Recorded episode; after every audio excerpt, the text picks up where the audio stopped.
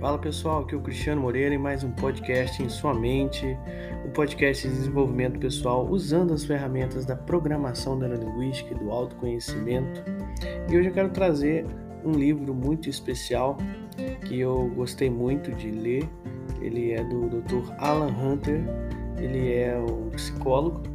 Ele fala sobre os seis arquétipos do amor, que é uma maneira bem intuitiva né, e conversa mais até com o nosso lado direito do cérebro, que é o lado da imaginação, é, sobre falar da nossa jornada do amor, né, a jornada nossa aí que é, permeia toda a nossa vida, e ao mesmo tempo falar sobre tipos né, ou arquétipos né, arquetípicos, nós já falamos aí um pouco sobre arquétipos em outros podcasts. A palavra arquétipo quer dizer antigo, então são tipos universais, como por exemplo o arquétipo da mãe, o arquétipo do pai, do, do avó, do avô, da avó, né, o arquétipo do rei, o arquétipo do mago.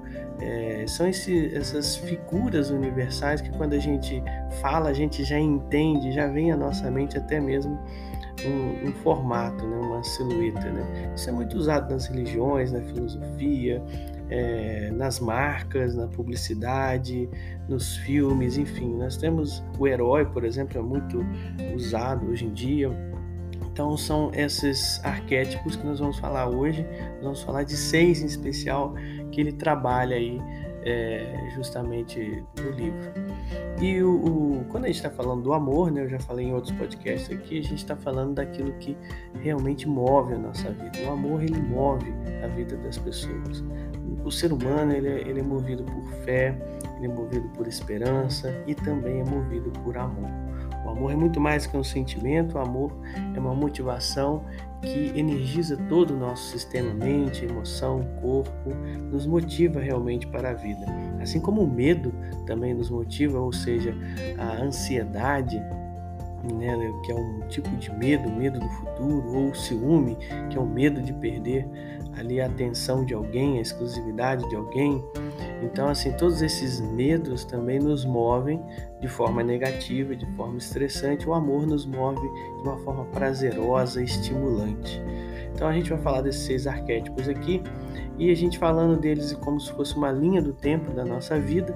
Né? Cada um deles é, é fala, fala um pouco sobre uma etapa da nossa vida, um ciclo da nossa vida que podemos identificar a cada sete anos ou a cada nove anos.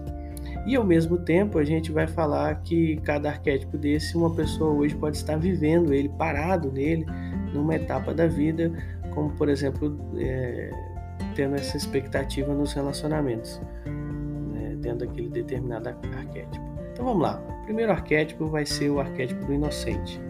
Né? O inocente é a nossa fase da infância, né? o amor da infância. Né? Aquele primeiro amor, realmente esse é o primeiro amor até que a Bíblia fala, né? voltar ao primeiro amor é o amor do, da inocência, é o amor do paraíso, é o amor em que não tinha problema nenhum, éramos completamente amados incondicionalmente, quando éramos bebês. Bom, quem não ama um bebê incondicionalmente, né? Então, é só se alguém estiver muito desligado da vida, das emoções, de tudo. Mas quando a gente está falando de, de, da inocência, né, do amor, né, a gente está falando dessa época nossa.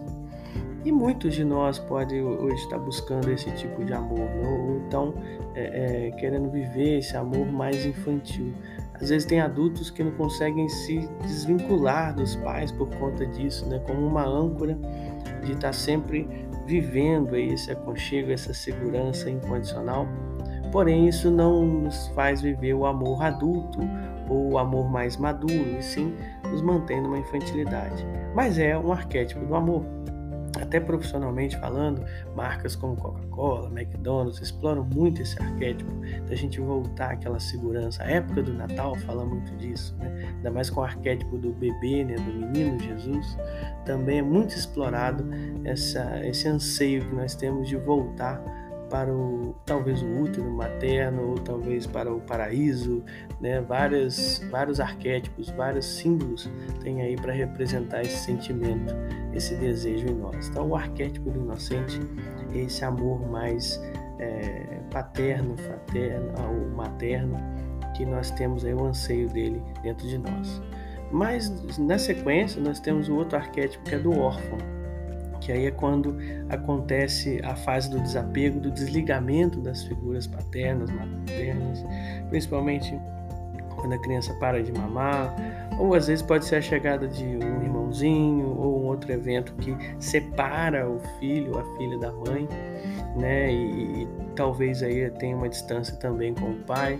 A fase do desapego, né? Muitas pessoas estão nessa fase talvez do órfão hoje, vivendo seus relacionamentos, buscando alguém, buscando um pai, uma mãe, né? Buscando aí um príncipe encantado, buscando ser adotado, adotada de alguma maneira é uma fase que, que remonta essas carências que nós temos na infância, que acontece, faz parte do nosso caminho, do nosso, da nossa jornada, realmente passarmos por essa fase de desligamento, de desapego.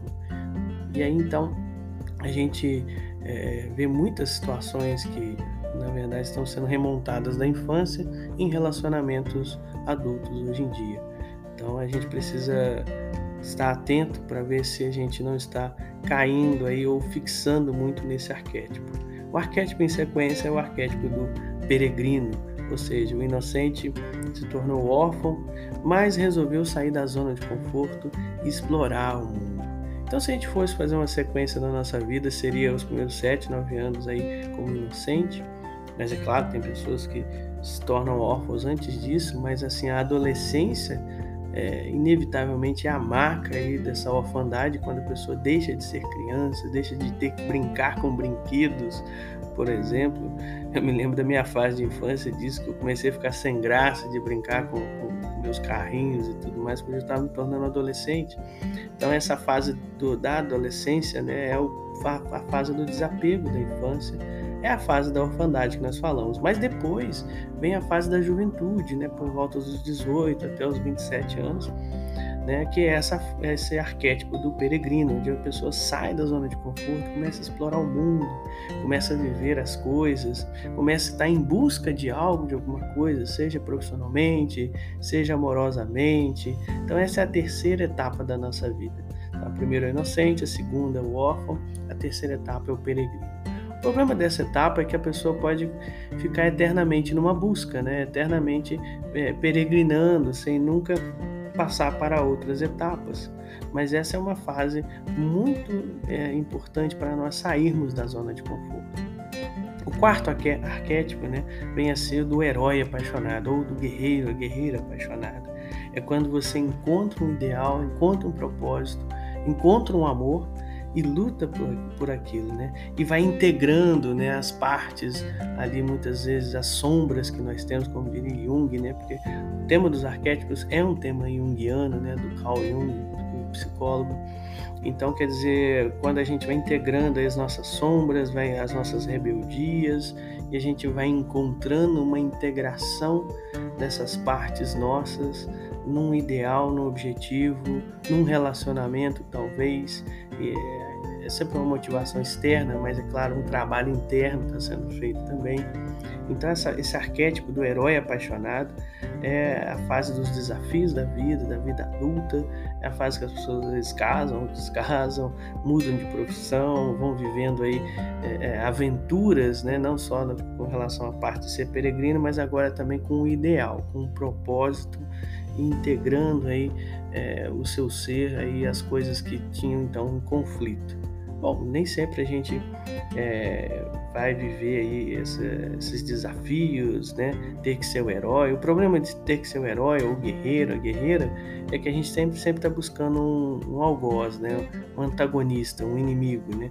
E esse antagonista sempre é, está dentro de nós, somos nós mesmos. Às vezes tem uma pessoa de fora que representa isso, mas representa isso que está também dentro de nós. O nosso próprio ego é o nosso antagonista, o nosso próprio crítico interno. Então, assim, quando a gente vive esse arquétipo do herói apaixonado, a gente precisa tomar muito cuidado para não ficar numa eterna, uma eterna guerra, uma eterna luta, né? Ou sempre buscando antagonistas aí para poder nos desafiar ou lutar contra eles, né? Então esse é o, essa é a questão desse arquétipo. Mas quando você conquista, né? Ou quando, ou quando você alcança aí seus objetivos, né?